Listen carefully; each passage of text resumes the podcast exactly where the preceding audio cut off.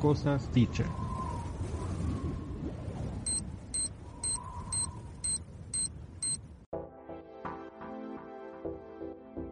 Cosas dichas.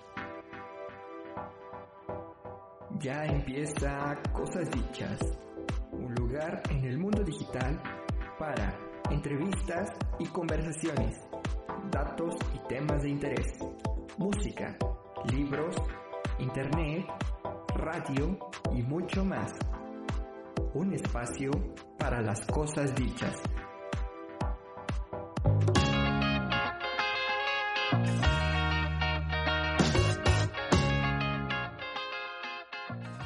Hola a todas y a todos, bienvenidos a un nuevo episodio de Cosas Dichas Radio. El día de hoy estamos en familia, yo soy Daniel y me acompañan en los eh, micrófonos Arturo y Polo. ¿Cómo están el día de hoy compañeros?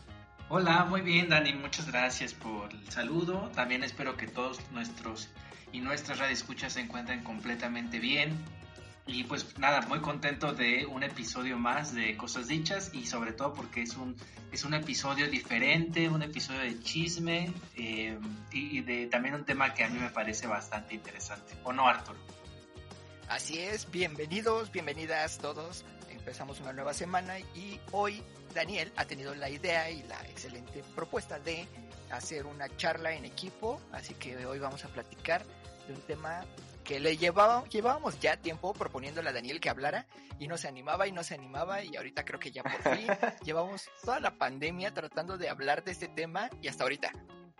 Sí, hasta ahorita como cuatro o cinco meses después, ¿no? O sea, todavía no existía cosas dichas. No, todavía no. Eh, y estaba ese tema como pendiente y pues apenas ahora se presentó la oportunidad, ¿no? Que fue de hecho parte de lo que nos motivó, ¿no? A armar y decir, a ver, ya, ya, ya, nos ponemos a grabar, hacemos cosas dichas y vamos a hablar de este tema. Y hasta ahorita creo que por fin lo estamos eh, expresando y lo estamos desarrollando aquí, ¿no? ¿Qué, qué es, Dani? Sí, en parte porque era la desidia, ¿no? Esto de que, bueno, a mí me da mucho terror, este, lo comparto con, con los escuchas, este, pues, pues grabar, ¿no? O sea, mi voz no es algo que me agrade y sí me pone muy, muy nervioso y luego pues uno teme decir tonterías también, ¿no? Entonces, este, pues vamos a ver cómo sale, vamos a, hacer, vamos a hacerlo relax, vamos a hacerlo tranquilos, tranquilas. Y pues bueno, el tema es... Eh, ¿Qué tema es? Pues mira, es un producto de mi ocio, la verdad. O sea, este no es algo académico. Ah, sí, sí, sí. es, es, es, es el ocio de pandemia. Oye, ya todo el mundo le quiere echar bueno, la culpa es... a la pandemia, ¿no? Pues es el germen. Oye, ¿por qué no? Pues... Muchas nuevas propuestas y, y, la muerte de algunas otras, o sea, es, es controversial. Así es, y pues bueno, eh, para ir directo al grano, el tema que hemos estado teniendo pendiente es el análisis de una canción que seguramente todas y todos ustedes conocen y es Tusa de Carol G con Nicki Minaj. Tan, tan, tan, Exacto. Para, Oye, para... pero espera, espera, espera. Hay dos versiones, la de Carol G o la de la Tesorito. ¿De cuál vamos a hablar, mi estimado Dani? Fíjate que, que ahorita que, que, Arturo este, fuera del aire nos compartía esta eh, versión de la Tesorito, la vez que yo ni siquiera la conocía, o sea, hoy apenas aprendí algo. Sí, yo igual. A ver, ¿tú cómo te enteraste de esa versión de, de la Tesorito? Es un clásico del Marra a las 4 de la mañana, 3 de la mañana que cierran, pues. Hombre, pero ¿cómo? ¿Que no estábamos en pandemia? Exacto, estamos en pandemia. No, pero eso fue antes de la pandemia. Ah, ok, ok. No estaban actualizados, pero pues esa, can esa, can esa versión de la Tesorito ya tiene su, su tiempo, amixes. No, no, no, pues la de Carol G, la otra la, ni la conocía, eh, o sea, eh, pero fíjate que me quedó la comezón y a lo mejor la escucho ahorita que terminemos, o sea, porque no, no, no entiendo, o sea, me encanta la Tesorito porque es tan, tan, no sé, tan rara que es excelente en lo que es, ¿no? Pues mira, o sea, es la misma letra, lo único que le agrega es el ah, ah, ah, ah después de cada. Su signature, ¿no? ah, no, bueno, entonces, bueno, igual por puro desmadre, ¿no? La escuchamos a, al ratito. Pero no, no, no, no, no.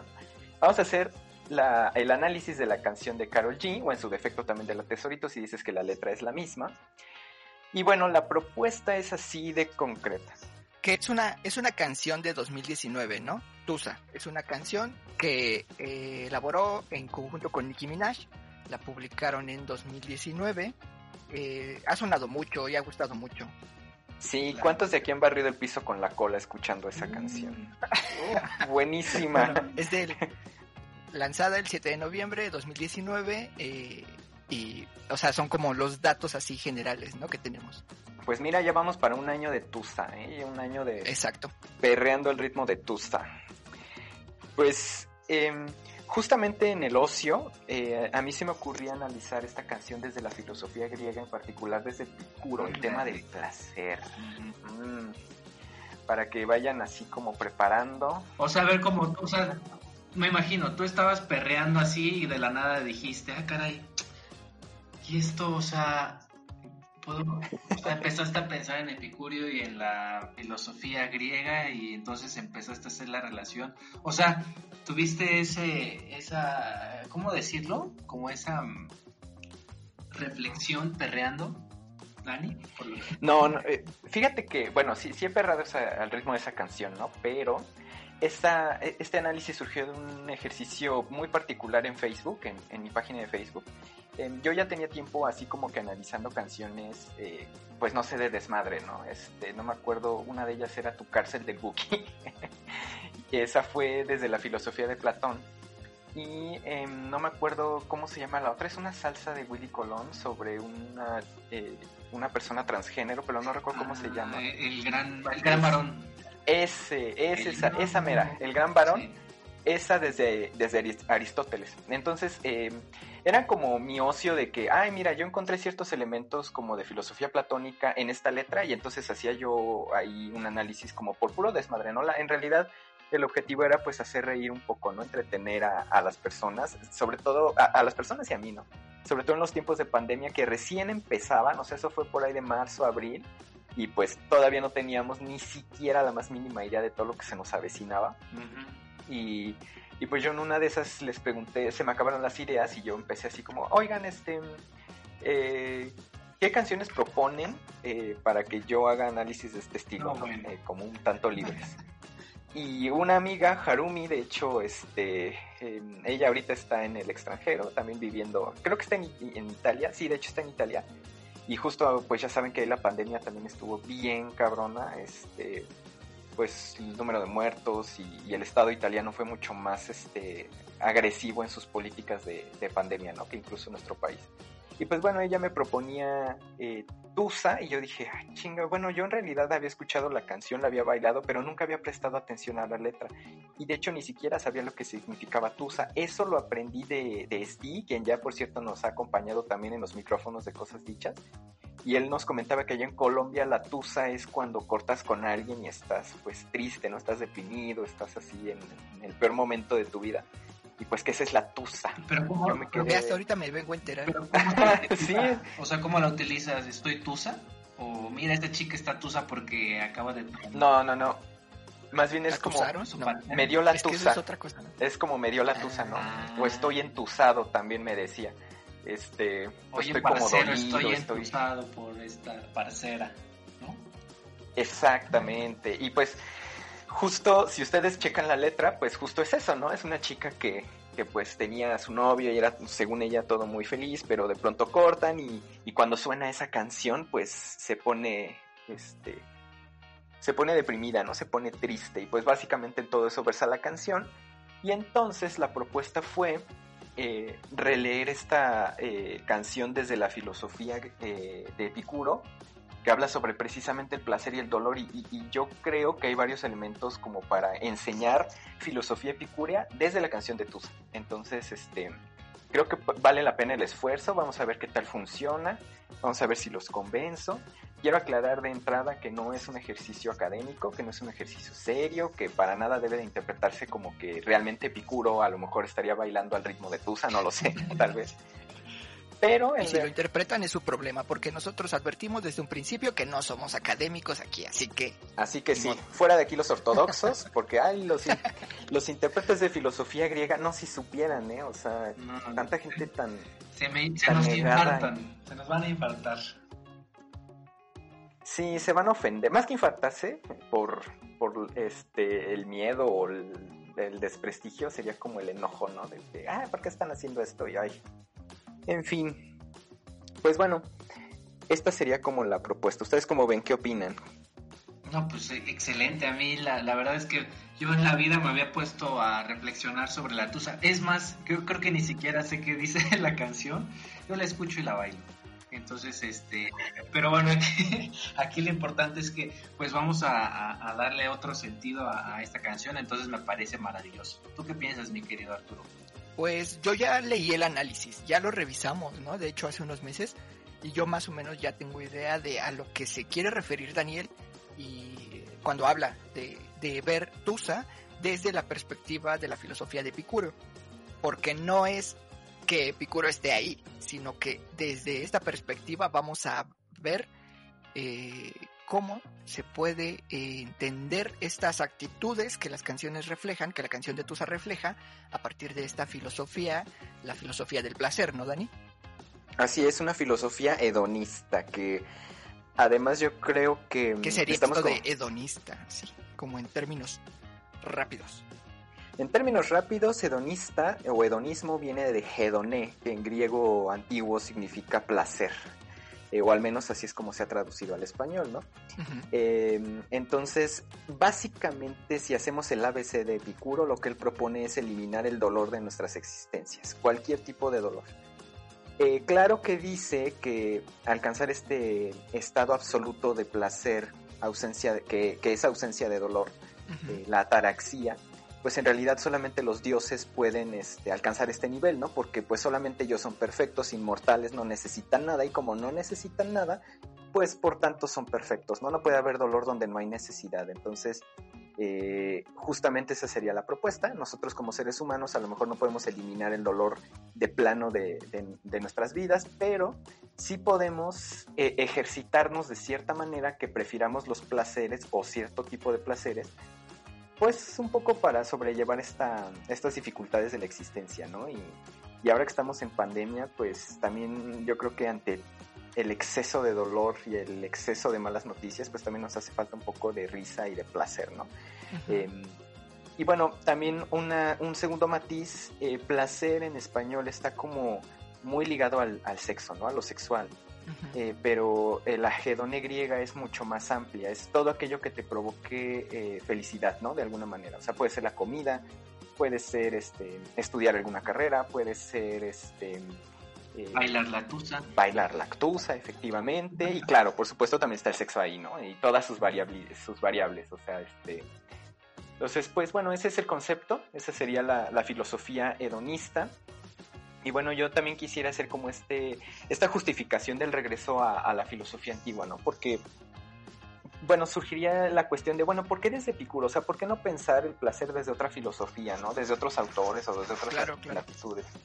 Y pues bueno, en pocas palabras yo creo que todo el, el, entendimiento que tenemos de las leyes, de la política, este, de los sujetos, de, de, incluso de las ciencias, pues proviene del pensamiento griego, ¿no?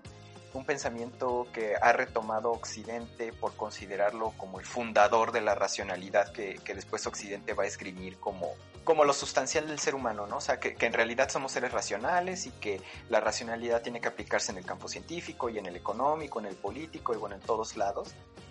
Y bueno, pues si ya tenemos esa herencia griega, pues qué mejor que, que retomar esa propia herencia, esa tradición pero torcerla, ¿no? O sea, eh, como se, dice de las teorías queer, ¿no? Vamos a torcer esa tradición, vamos a romper esas lecturas serias, filológicas e históricas de la filosofía antigua y mejor vamos a flexibilizarla, vamos a ligarla con la música, vamos a, a repensar la filosofía con quehaceres cotidianos, ¿no? O sea, ¿de qué me sirve tener un libro acá súper denso, súper filológico de Picuro que nadie va a leer? A mejor ligarlo con música, con canciones que la gente escucha, pues sí o sí, ¿no? Les guste o no, pues esa tusa sonó en el radio pues durante muchos meses y, todavía muchos la, ubicamos, ¿no? Entonces, bueno, esa era, esas eran un par de anotaciones que yo quería hacer antes de comenzar. Pues bien, Dani, me parece que excelente vamos a corte. La propuesta. Sí, sí, justo iba para allá ya amigas y amigos, no se despeguen, vamos por este primer corte musical y seguimos con esta propuesta que nos tiene Dani el día de hoy y ya para entrar en materia. No se despeguen. Nos vamos a saltar la, la norma que tenemos de la música y vamos a escuchar a Tusa. Están en cosas dichas.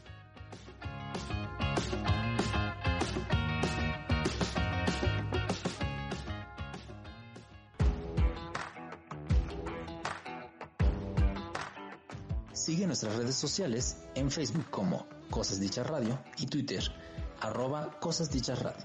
También puedes encontrarnos en Spotify como Cosas Dichas Radio, así como iTunes, Evox y Google Podcast.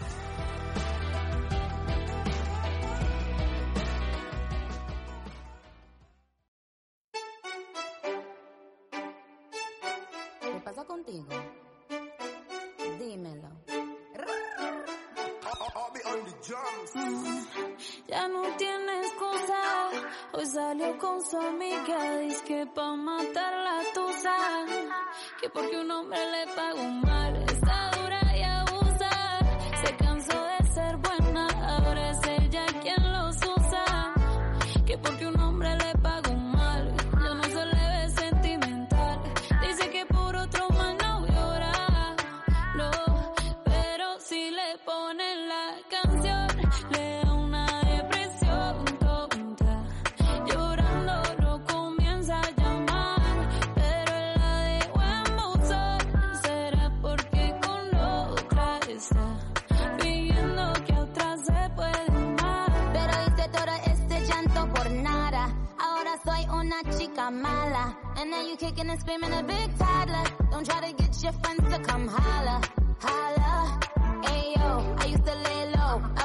the clubs, I was on my J.O. Until I realized you were epic fail. So don't tell your guys when I say a bail. Cause it's a new day, I'm in a new place. Getting some new days, sitting on a new face. Cause I know I'm the baddest bitch you ever really met. You searching for a better bitch and you ain't met her yet. Hey yo, tell him to back off. He wanna slack off. Ain't no more booty calls. You gotta jack off. It's me and Carol G. We let them racks talk. Don't run up on us cause they letting the max off. Pero si le ponen la canción, le da una depresión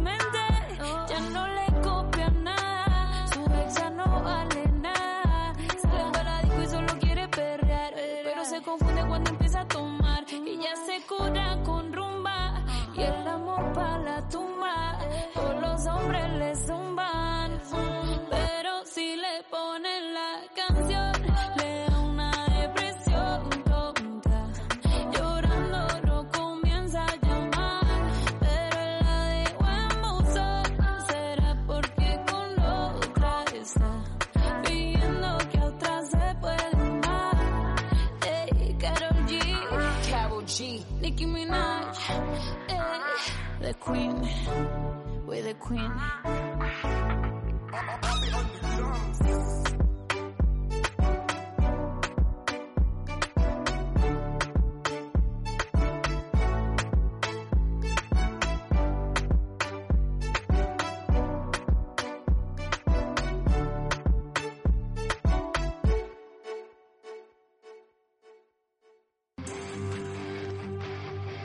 Estás escuchando Cosas Dichas.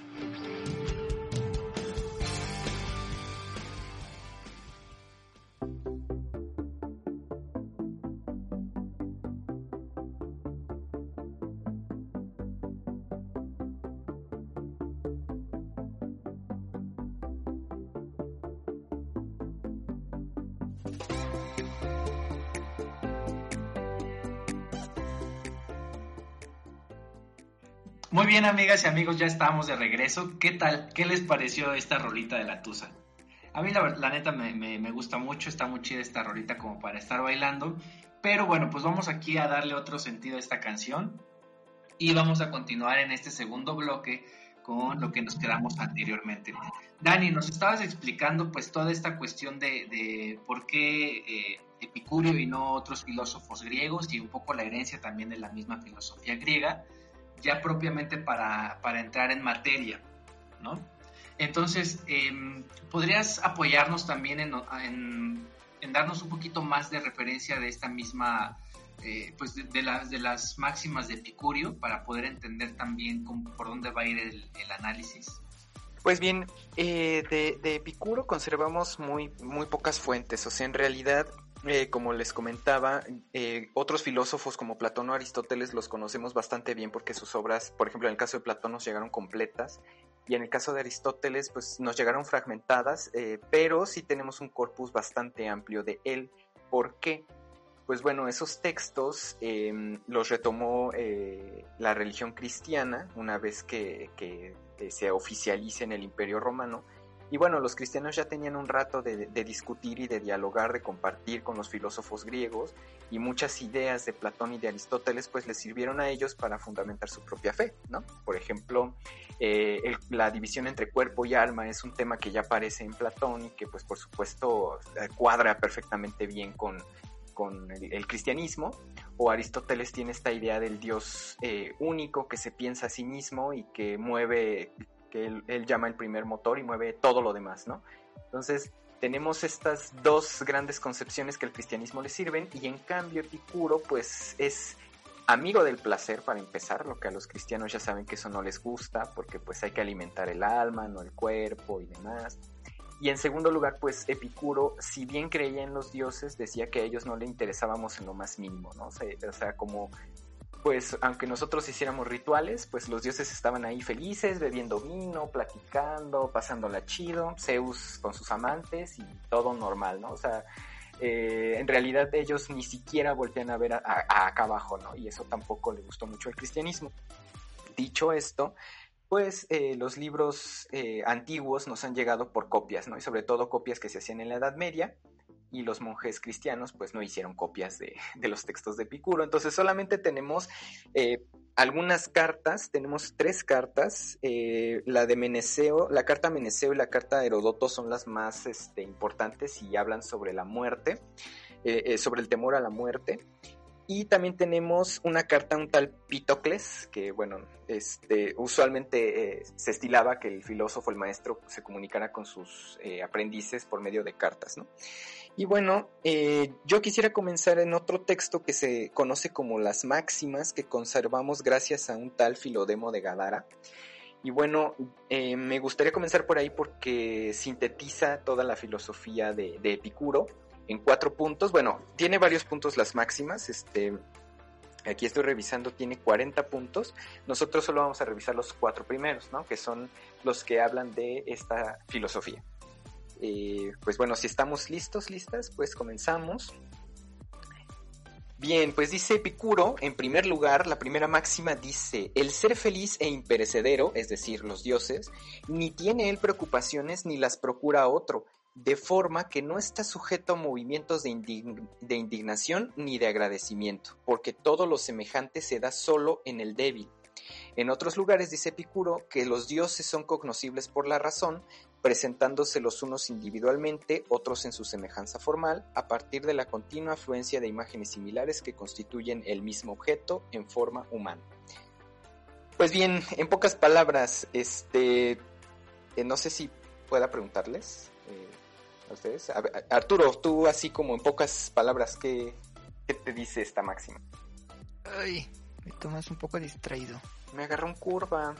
Es que, es que, es que, es que estoy revisando justo las partes de los cuatro eh, remedios, las cuatro partes contra los cuatro males. Tú puedes, Arturo, porque no me va a preguntar a mí.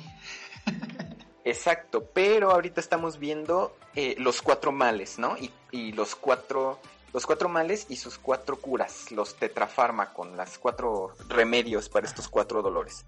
Mira, el primero de ellos, pues básicamente es que los dioses existen y son felices, son perfectos y viven en un estado de ataraxia este, eterno. ¿Qué es la ataraxia? La ataraxia, permanencia, es, pues es eh, la ausencia de dolor. Es eh, vivir en el placer todo el tiempo, en la perfección, en la felicidad, justamente porque no necesitan de nada. Un Dios no tiene hambre, no le teme a la muerte, este, en fin, ¿no? O sea, todas las cosas que a nosotros nos aquejan, pues a ellos no los aquejan. Entonces, ¿cuál sería la angustia aquí? Que si los dioses ya son felices allá en el Olimpo y, y nada les interesa, entonces estamos solos, ¿no? estamos en este mundo completamente solos. Este, dice Picuro que sí podemos conocer a los dioses por la razón, Pero pues conocerlos es una cosa y que les importemos es otra, ¿no? Entonces piensen aquí en un momento como en un espacio sin dioses, amigos y amigas. Estamos solos en el mundo, este, somos una masa de tierra girando eh, en medio del universo, así, un pedazo de tierra frío. Estamos aquí solitos, montados, sufriendo solos. Entonces, eso, está bien interesante porque obviamente, bueno, eh, está esta también esta tendencia de que el mismo ser humano crea a, los dioses por, esta necesidad de saberse que no está solo, ¿no? Que hay alguien, hay alguna fuerza eh, superior, omnipotente, que en cualquier momento lo puede ayudar, resguardar, proteger de las amenazas que acechan al hombre, ¿no? Entonces, que Epicuro diga, pues los dioses ni, ni les interesamos, es más, ni existen, no sé si eso tal cual quiera decir, pero pues, no sé, como que es, eh, es, fuerte cuando toda nuestra historia, nuestra, las culturas ancestrales siempre han, eh, se han, pues, eh, como estructurado desde una, desde esta parte de la, de la, de la religión, ¿no? De los dioses. A mí me parece muy curioso este dato de Epicuro y, sobre todo pues fuerte, ¿no? Por, nuestra historia. Angustiante. A mí es como muy familiar porque eh, de hecho yo lo veo así. Mm, no es como que, bueno, de hace tiempo, ¿no? Mi, mi familia no se ha pegado a la religión, ni nada, de, ni, nada de eso, ni creencias, ni esoterismos, ni, ni magias, ni nada de ese tipo. Entonces, para mí es como una situación cotidiana que todo el tiempo es así como pues no no hay no hay un dios no hay necesidad de comunicarme con algo superior no hay preocupación por cumplir con algo por eh, prestar atención por rendir culto por no entonces para mí es una situación muy normal no Estamos, estoy realmente yo me he sentido desde hace muchos años abandonado al, a mi suerte no o sea a lo que a lo que puede ser que salir o no salir y volver eh, para mí es como una, un punto muy normal eh, esta situación de, de, vivir sin, sin necesidad de conectarme con algo. Puede que exista o no, pero pues yo no tengo la necesidad, ¿no? Ni, ni el tiempo, ni la, ni la costumbre de hacerlo. Para mí es como muy normal, muy cotidiano este punto que menciona Dani. Pero sabes qué, yo pienso, perdóname que te interrumpa Dani, es que eh, yo creo que actualmente, pues, el, exacto como tú bien dices, ya no existe tanto esta tendencia hacia lo religioso, sin embargo, fíjate que yo he cuestionado un poco como el tema de la misma ciencia, porque creo que la ciencia vendría siendo ahora como una especie de, religión contemporánea, ¿no? En donde, eh, pues finalmente lo que diga la ciencia es lo que, lo que, se, lo que se cree, lo que se hace. Entonces, eh, si uno está enfermo, pues sabes que la ciencia puede curarte. Lo podemos ver ahora con lo de COVID, ¿no?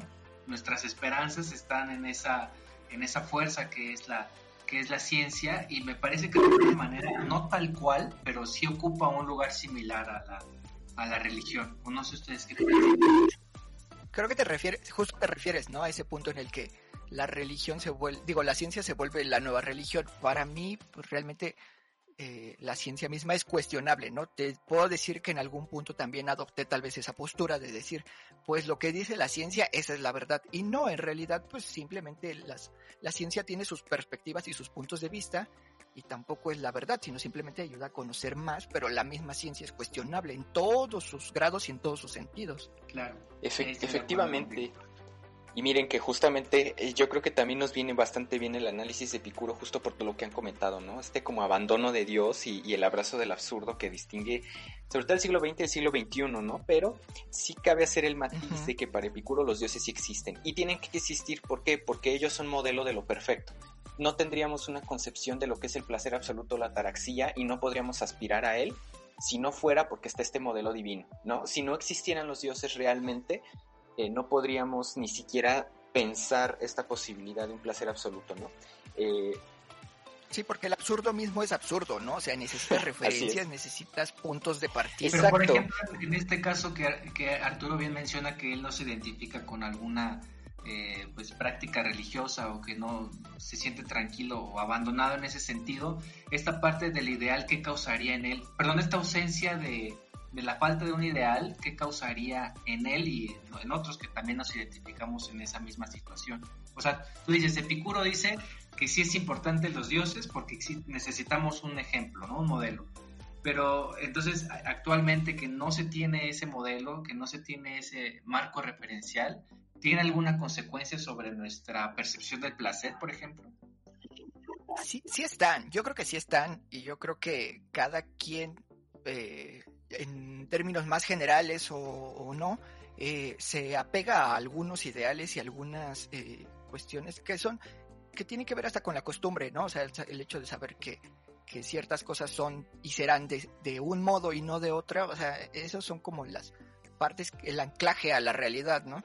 No es tan, tan, así tan vago y tan suelto el hecho de, de, no, de no creer en algo, de no tener ciertos ideales eh, religiosos, y este, sino, o sea, las, las anclas se pueden manifestar de muchas formas. Sí, vamos a dejarlo como una especie de ideal, ¿no? O sea, si no quieren hablar de dioses y no sí, les gusta, sí, sí, lo dejamos como un ideal, ¿no? O sea, tenemos el ideal de justicia, porque... tenemos el ideal de placer, que sigue siendo divino en cierto sentido porque nunca va a existir en nivel contingencia, ¿no? O sea, justo como son ideales, es imposible.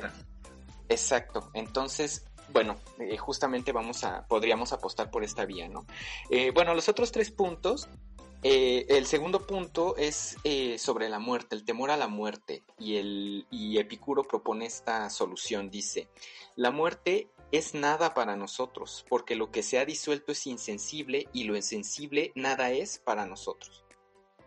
En una de las cartas que escribe Epicuro a Meneceo, que le dice, eh, el tema es sobre la muerte, le dice, pues es que es absurdo temerle a la muerte porque nadie puede experimentar la muerte ajena, ¿no? O sea, en realidad solamente vamos a saber lo que es la muerte cuando ya estás ahí, cuando ya estás sufriendo y sabes que vas a, morir y sin embargo de todos modos tampoco vamos a saber nunca qué es la muerte porque en cuanto muramos ya no hay conciencia, se disuelve el alma y entonces ya no tenemos manera de saber absolutamente nada y entonces todo ese dolor que eh, previene eh, o que está antes de la muerte eh, pues sí es un mal terrible, pero en la muerte en sí misma no se puede temer, porque pues no sufres cuando estás muerto. Entonces, justamente el segundo temor, la segunda angustia de los seres humanos sería el miedo a la muerte y el remedio sería pues pensarlo desde esta perspectiva, ¿no? O sea, pues la muerte no significa en realidad nada para nosotros. Ahora bien, estos puntos 1 y 2 no aparecen en Tusa, pero es importante mencionarlos porque van a ser como el telón de fondo de toda la filosofía de Epicuro, ¿no? O sea, eh, a lo mejor en Carol G no nos habla ni de Dios ni, ni de la muerte, pero son temas que están pulsando ahí, ¿no? Porque cuando ella está entusada, pues es como este dolor, este sufrimiento, y pues bueno, en sus expresiones más este, eh, extremas, pues uno llega a pensar incluso en, la muerte, ¿no? En el suicidio, o sea, digamos que están ahí pulsando y que van a ser nuestros temas de, fundamentales respecto a los otros dos puntos, que bueno, Tercer punto de las máximas dice, el límite de la grandeza de los placeres es la eliminación de todo dolor. Donde exista placer, por el tiempo que dure, no hay dolor ni pena, ni la mezcla de ambos. Entonces, fíjense bien, aquí está la postura de, Epicuro. Eh, eh, no hay dolor donde hay placer. Entonces, eh, si, yo, si uno siente dolor, lo que tendríamos que hacer es rehuir de él y buscar alguna fuente de placer que nos logre eh, abstraer de ese sufrimiento. Ya después, en el caso de Tusa, veremos exactamente cómo se hace este paso, que, no es tan sencillo como parece, tampoco es así como que voy a, a, comprarme cuatro cajas de vinos y me voy a empedar y voy a drogarme y voy a estar así, este súper podrido y olvidarme de la existencia, no, tampoco va por ahí, no son placeres irrestrictos, ¿no? Tienen un límite. Y bueno, eh, el cuarto punto eh, bueno, el, cuarto punto también tiene que ver con el tercero y es justamente esta idea de que el, dolor no es eterno, ¿no? Eh, dice, no se demora continuamente el dolor en la carne, sino que el más agudo perdura el mínimo tiempo y el que solo aventaja apenas lo placentero de la carne no persiste muchos días. Y las enfermedades muy duraderas ofrecen a la carne una mayor cantidad de placer que de dolor. Eh, ¿a qué, qué, nos está señalando aquí Epicuro en pocas palabras? Que bueno, eh, ningún dolor dura para siempre, sino que los dolores muy muy agudos e intensos suelen ser muy breves, entonces por tanto son soportables. Y hay dolores que a lo mejor son más eh, livianos, pero que duran muchísimo tiempo. Entonces, eh, y sin embargo, aun cuando duren mucho, pues tienen un fin, ¿no? y que justamente nosotros podemos incluso controlar esa, esa duración si nosotros buscamos el placer. Es decir, si, si, no, si no nos encerramos en el sufrimiento todo el tiempo, podemos buscar alternativas, ¿no? Entonces esa sería la, la propuesta. Y este, pues bueno, yo creo que podemos profundizar esto en el siguiente eh, corte. De momento, pues no sé cómo ven, amigas y amigos. Pues que no hay mal que dure 100 años ni cuerpo que lo resista, ¿no? Exacto, sí, básicamente sí. Ajá. Vamos a un corte musical y estamos en Cosas Dichas.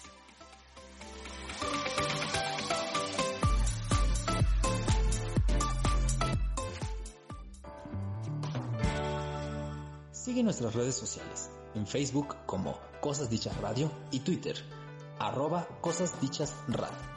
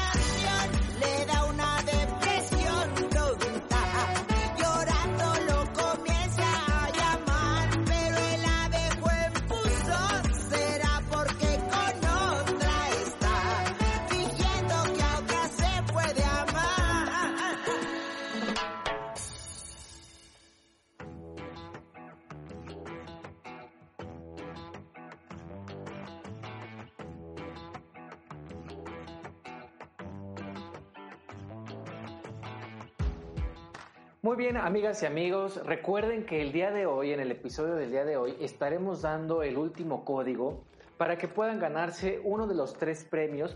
También recuerden que eh, estaremos nosotros anunciando a los tres ganadores en el episodio que se estará transmitiendo el día 2 de noviembre.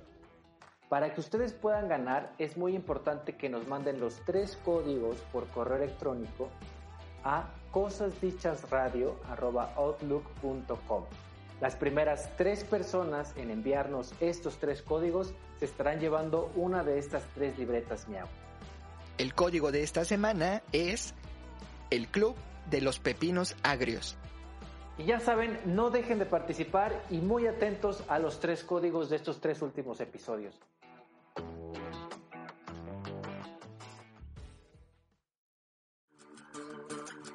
Estás escuchando Cosas Dichas.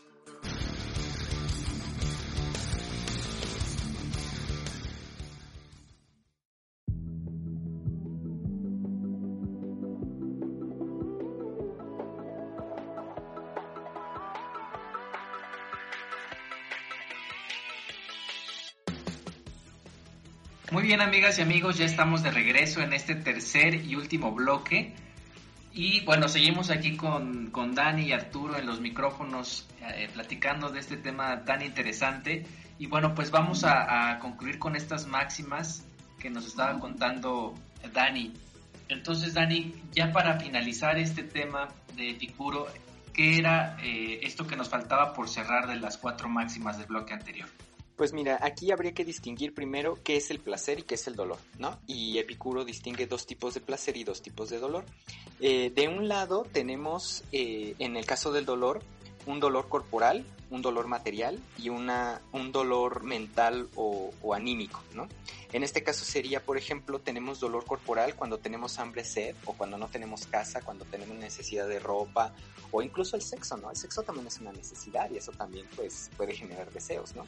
Eh, y el otro sería una angustia mental que tiene que ver con la, el miedo, la preocupación, etcétera. Entonces, eh, frente a estos dos tipos de dolor tenemos dos tipos de placer que justamente nos ayudan a contrarrestar estos dos tipos de dolor. Y uno de ellos es el, el kinético o, los placeres de la carne, ¿no? Que sería la bebida, la comida, la casa, la ropa, el sexo. Y eh, los placeres cata, catastimaque o constitutivos que son los del alma, ¿no? Entonces, eh, ¿cuál es la propuesta en concreto de Epicuro? Yo tengo un sufrimiento, entonces tengo que hacerme dos preguntas para eh, eh, buscar una salida placentera, que sería, ¿este deseo que tengo es natural y este deseo que tengo es necesario?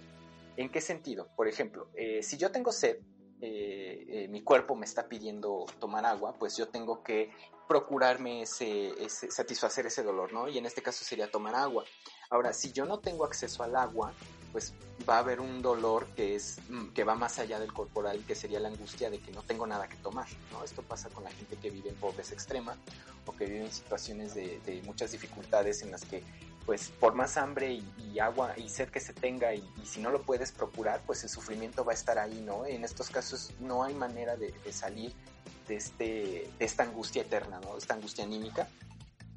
Pero también podemos poner otro tipo de ejemplos, ¿no? O sea, si yo tengo sed y, quiero tomar vino, pues entonces en ese caso eh, no es que esté mal tomar vino, ¿no? Pero eh, tengo yo que estar eh, atento si tengo los medios para procurarme ese placer, ¿no? Entonces, si yo tengo sed y se me antoja el vino y además tengo el dinero para tomarme ese vino, entonces adelante, te diría Epicuro, date, bebe, haz lo que quieras porque lo puedes satisfacer, ¿no? Pero si tienes sed y, tienes acceso a agua, pero no tienes acceso a vino, pues entonces toma agua. O sea, conténtate con lo que tienes, ¿no? Conténtate con lo que tienes a la mano. Entonces, no se trata ni de procurarte placeres a lo bestia, pero tampoco de rechazar todos los placeres, ¿no? O sea, es como encontrar ese equilibrio, esa ataraxia que consiste en contentarse con lo que tenemos a la mano.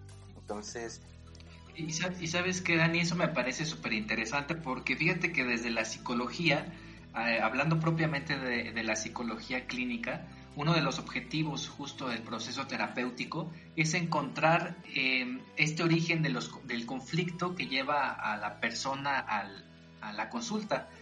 Y entonces se habla muchas veces que estas, estos conflictos que, que tú les eh, tú mencionabas como que estos que no son que no derivan de una necesidad real Ajá. son los que suelen generar un, un mayor eh, nivel de ansiedad. O sea, por ejemplo, Freud decía, ¿no? El, los conflictos generalmente surgen por una eh, ¿cómo se dice? Por una cuestión de, de, de, una necesidad y un deseo, ¿no? Como que las dos jalan para diferentes lados. Esto es una necesidad, pues, no, no real, vamos, pero ese, ese conflicto genera mucha, mucho más ansiedad que un conflicto de estos que tú le llamas catastimaque, que son como los conflictos del alma, los que sí son como eh, necesarios, por lo que entiendo. Sí, sí, justamente eh, eh, a lo que se refiere, bueno, a lo que habla Dani, creo, entiendo, o me viene a la mente el hecho de pensar en, en las aspiraciones, ¿no? Tal vez por, por, decirlo de un modo, las aspiraciones que a veces nos despiertan, ¿no? Por ejemplo, la tecnología más cara, la ropa y las marcas, eh, las bebidas caras, los viajes de lujo, ¿no? Que, que son realmente cosas que necesitamos, ¿no? Todos queremos, necesitamos salir, conocer, disfrutar, relajarnos, eh, utilizar tecnología, utilizar vestir, o sea, todos necesitamos esas cuestiones, una casa, pero hay que eh, ver que eh, hasta cierto punto el exceso en las cosas más caras, en las cosas, en la tecnología más cara e inaccesible, el nuevo iPhone que cuesta cuarenta y tantos mil pesos, o sea, no, eso ya sería eh, sobrepasar, ¿no? Ese, ese placer y crear una necesidad de algo que realmente no es necesario para vivir, o sea, que es más bien un lujo, un, un- un exceso. Pero ahí lo interesante es que, es que sí, lo, lo interesante ahí es que lo sostiene la misma cultura, ¿no? Por el estilo de vida que llevamos, pues te hace creer, ¿no? Que necesitas ese iPhone de 40 mil pesos. Y es pues muy es fuerte. un poco como, a mí me parece eh, interesante la distinción que hace Polo entre deseo y placer porque justamente es lo que hablan, ¿no? Yo puedo desear ese iPhone, pero aquí Epicuro te diría, bueno, ¿es natural y es necesario? ¿Es natural tener un teléfono? Pues sí, porque ahora ya lo requerimos para miles de cosas, ¿no? Pero ¿es necesario tener el iPhone más caro? O sea, no. Y esa sería, ¿no? Eh, o sea, Epicuro no estaría en contra de que te compres un teléfono, sino que no compres a lo bestia ni te endeudes, ¿no? Porque justamente, ¿qué es lo que va a pasar? Vas a tener un placer inmenso al agarrar tu iPhone y abrir la caja y oler todo nuevo y, y- y instalarle aplicaciones. O sea, en ese momento vas a tener placer. Pero cuando llegue tu primer pago a la tarjeta de crédito que lo compraste a 20 mensualidades, entonces ahí se va a acabar el placer y vas a estar sufriendo durante dos años este, para pagar ese teléfono. Entonces Epicuro te diría, a ver, a cambio de un placer de dos minutitos, este, vas a sacrificar dos años de estabilidad emocional o, o de equilibrio mental. Eh, lo mismo podríamos trasladarlo al sexo, ¿no? O sea, realmente hacerlo a pelo, así, por un placer maravilloso de dos horas, eh, vale la pena por llevar toda una vida de, de- con alguna enfermedad, ¿no? O sea, que te va a hacer sufrir. Entonces esa sería como la pregunta, ¿no? O sea, date, pero este, siempre ten en mente las consecuencias que van a venir después de ese, de ese placer, ¿no? Y que, bueno, em, a mí me gusta la canción de Tusa y una vez que la leí, porque me pasó lo mismo que Apolo, o sea, yo la bailaba, pero ni idea, ¿no? Con la letra. Y, y justamente con lo que comentabas en el primer bloque sobre la Tusa, pues bueno, la canción justamente habla de esa chica entusada que parece que sigue un precepto hedonista, ¿no? ¿En qué sentido? Dice la canción, ahí no me sale cantar, amigos, amigas, entonces voy a leer nada más secamente. no, sí canto horrible, entonces, Igual este, si bailas te sale mejor, ¿eh? Igual afinas mejor si te pones también a, a perrearla. eso sí, ahorita vamos a subir a la mesa y aquí, órale, tirar todas las botellas que están aquí arriba. Pues mira, sería eh, esta frase en donde dice, hoy salió con su amiga disque para matar la tusa, ¿no? Justamente porque ya cortó con su novio, está dolida y pues vámonos de noche de antro, ¿no, amigas? Todos lo hacemos. Este, que chingue a su madre el galán, la galana, yo me voy a divertir con mis amigos y demás. Este, dice, continúa, ¿no? Nuestra poeta Carol G, que porque un hombre le pagó mal, está dura y abusa, se cansó de ser buena, ahora es ella quien los usa, que porque un hombre le pagó mal y ya no se le ve sentimental. Dice que por otro man no llora, no, no llora. Entonces, a ver, eh, parece Qué, que... chistoso estoy hablada. ya sé, ¿no? O sea, bailada ni siquiera te das cuenta. pues, eh, ¿qué es lo que parece? Parece ser que, la chica entusada sigue un precepto hedonista, ¿no? ¿Por qué? Porque se va a ir de noche este, eh, al antro, va a beber, va a bailar, es decir, va a tener todo un momento de placer. Pero aquí la palabra clave o el momento clave es donde dice que ahora ella usa a los hombres. Y entonces aquí sería, Ep- Epicuro se preguntaría, bueno, a ver, ¿por qué eh, eh, encontrar placer en hacer sufrir a otro? ¿no? O sea, ¿realmente está siguiendo un precepto hedonista o es egoísta? ¿no? Porque también es cierto que a veces confundimos el darnos placeres con, con un egoísmo desmedido, ¿no? O sea, mientras yo esté bien, pues que los demás chinguen a su madre, ¿no? Y, y tampoco, tampoco va por ahí. Entonces, ¿cuál es el problema aquí? Que hay venganza, hay una noción de venganza eh, Carol G está saliendo de fiesta porque se quiere vengar de los hombres, ¿no? Eh, en- se entiende el sentimiento, por supuesto, eh, pero ¿cuál sería el problema aquí? No es que me pase a mí, pero no es que nadie nos haya pasado, ¿verdad? es que nadie nos haya pasado. Eh, exacto, entonces, eh, bueno, aquí qué pasa, que ella está eh, consiguiendo placeres cinéticos, ¿no? La bebida, el baile, la ropa, este, el placer eh, carnal, ¿no? Eh, pero hay una disonancia con el placer catastimaqué, el placer constitutivo, porque ahí se está mezclando eh, placer y dolor. Y en los eh, placeres que comentaba hace rato no puede haber mezclas de ambos, ¿no? Porque si hay mezcla, quiere decir que sigue habiendo sufrimiento y entonces no es placer verdadero. ¿Y en qué sentido es sufrimiento? Que ella lo que quiere es este no tanto rehuir la tusa, sino lastimar a otros.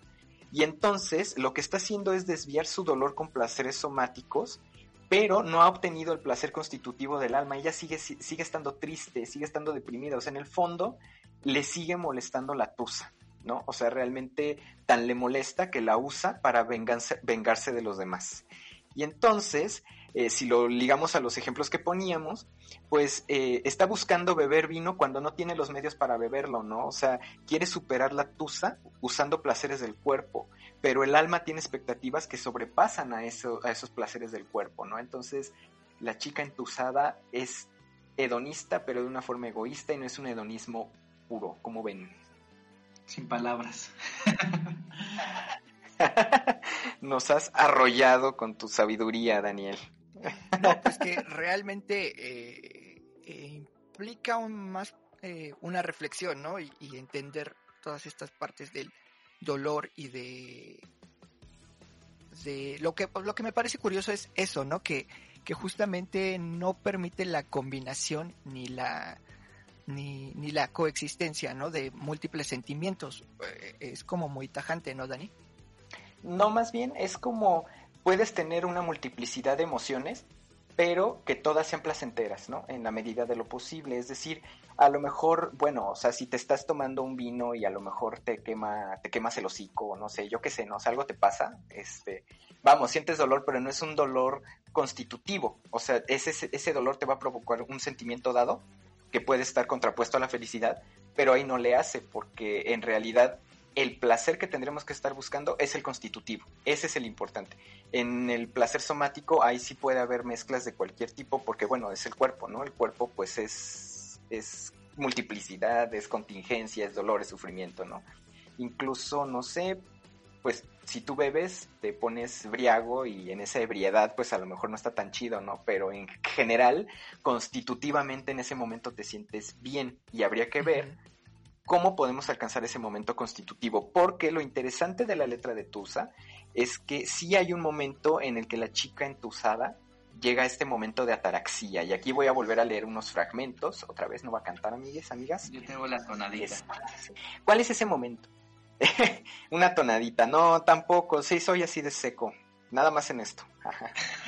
y pues bueno, es cuando dice un shot para la pena profunda y seguimos gastando la funda, otro shot para la mente, para que el recuerdo no la atormente, ya no le copia nada, su ex ya no vale nada, se va para la disco y solo quiere perrear, pero se confunde cuando empieza a tomar, ella se cura con rumba y el amor para la tumba, todo lo hombre le zumban, todo lo hombre.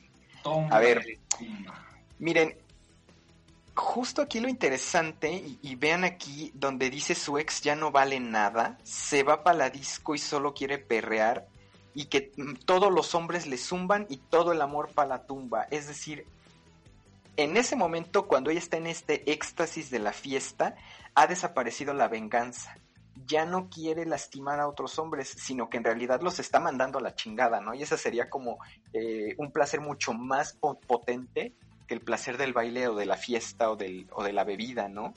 Eh, ¿Por qué? Porque está el cuerpo disfrutando todos los placeres cinéticos que hemos mencionado eh, y están a su alcance, ¿no? Se está bebiendo lo que tiene al alcance, está bailando lo que tiene al alcance, no está llorando nada más, no está ahí sentada en la mesa así de, ay, qué, qué pinche fiesta, no, ojalá hubiera cumbia, no, no, no, o sea, hay perreo, lo está disfrutando, lo está bailando, los oídos le zumban, o sea, está, pero en su momento, no está en su punto.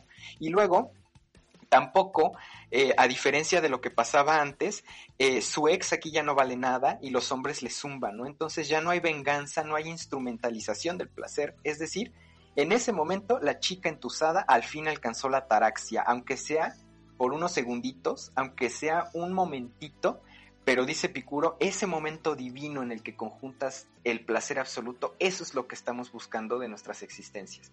A lo mejor no podemos ser eh, felices cada segundo de nuestra existencia, pero sí podemos serlo en unos momentos eh, contundentes, ¿no? Y a mí me parece que esta, este cierre de la canción es por demás poderoso porque justamente está esta conjunción entre el placer corporal y el placer constitutivo. Yo creo que ahí, yo creo que la, la gran lección que nos deja esta, este análisis que haces, Dani, pues de inicio es preguntarnos eh, ya aplicándolo a nosotros mismos, ¿no? Estes- estos conflictos que podemos estar generando, si, derivan de necesidades reales, ¿no? O, o derivan de necesidades creadas, ¿no? Creo que sería un primer paso como para empezar a, distinguir entre, entre estos tipos de placer y de dolor que nos has mencionado.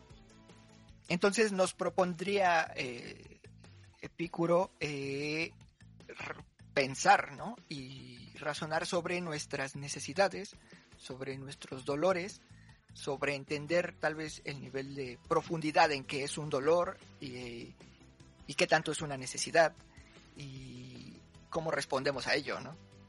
Exacto, y también eh, yo creo que lo interesante aquí también es el nexo que podemos encontrar o la sabiduría que podemos encontrar en canciones que eh, socialmente se consideran eh, pues incultas, ¿no? Canciones que son como para ignorantes, ¿no? Porque es reggaetón, ay no, qué asco, ay no, qué horror. ¿Qué, qué te enseña el reggaetón? Pues mira, tú a mí con esto me enseñó muchísimo más que, pues, no sé, alguna pieza de música clásica, ¿no? Y no estoy demeritando Claro. la música clásica, pero pues Tusa me llega más aquí al corazón, aquí al cuerpo, con todo lo que nos está contando la poeta Carol G junto con Nicki Minaj.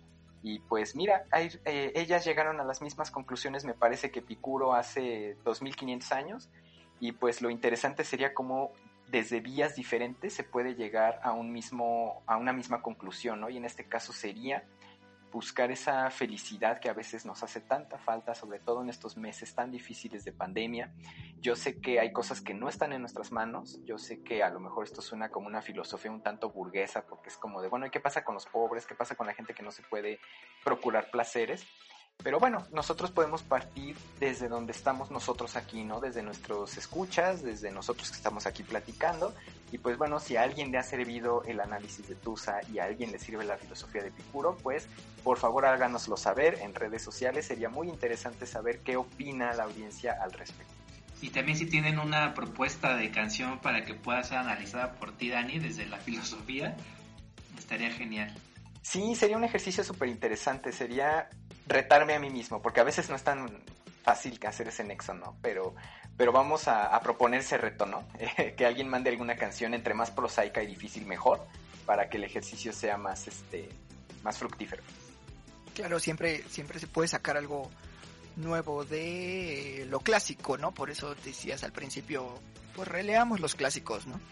Así es, releamos a, a Epicuro no desde la filosofía ni desde la historia, sino desde Tusa. Ajá, Ya ven, ya ven, no tienen que ser académicos para tomar un libro de filosofía. Pues muy bien, amigas y amigos, ahí está. Si ustedes gustan regalarnos alguna propuesta para que Dani nos haga el favor de analizarla y con mucho gusto compartirla, pues ahí están nuestras redes sociales. Les agradecemos muchísimo que nos hayan acompañado en este capítulo. Ojalá que les haya gustado. De verdad que este análisis ya le teníamos muchas ganas. Y bueno, también agradecerle mucho a Daniel por, por sus conocimientos y a Arturo por su compañía aquí en los micrófonos y sobre todo a ustedes por estar un capítulo más. Nos vemos el siguiente lunes. Ahí están nuestras redes sociales. No se olviden de seguirnos. Y pues nada, tengan bonita semana. Chao. Bye. Chao, muchas gracias.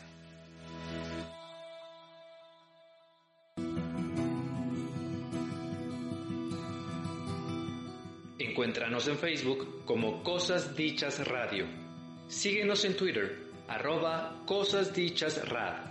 También estamos en Instagram como Cosas Dichas Radio.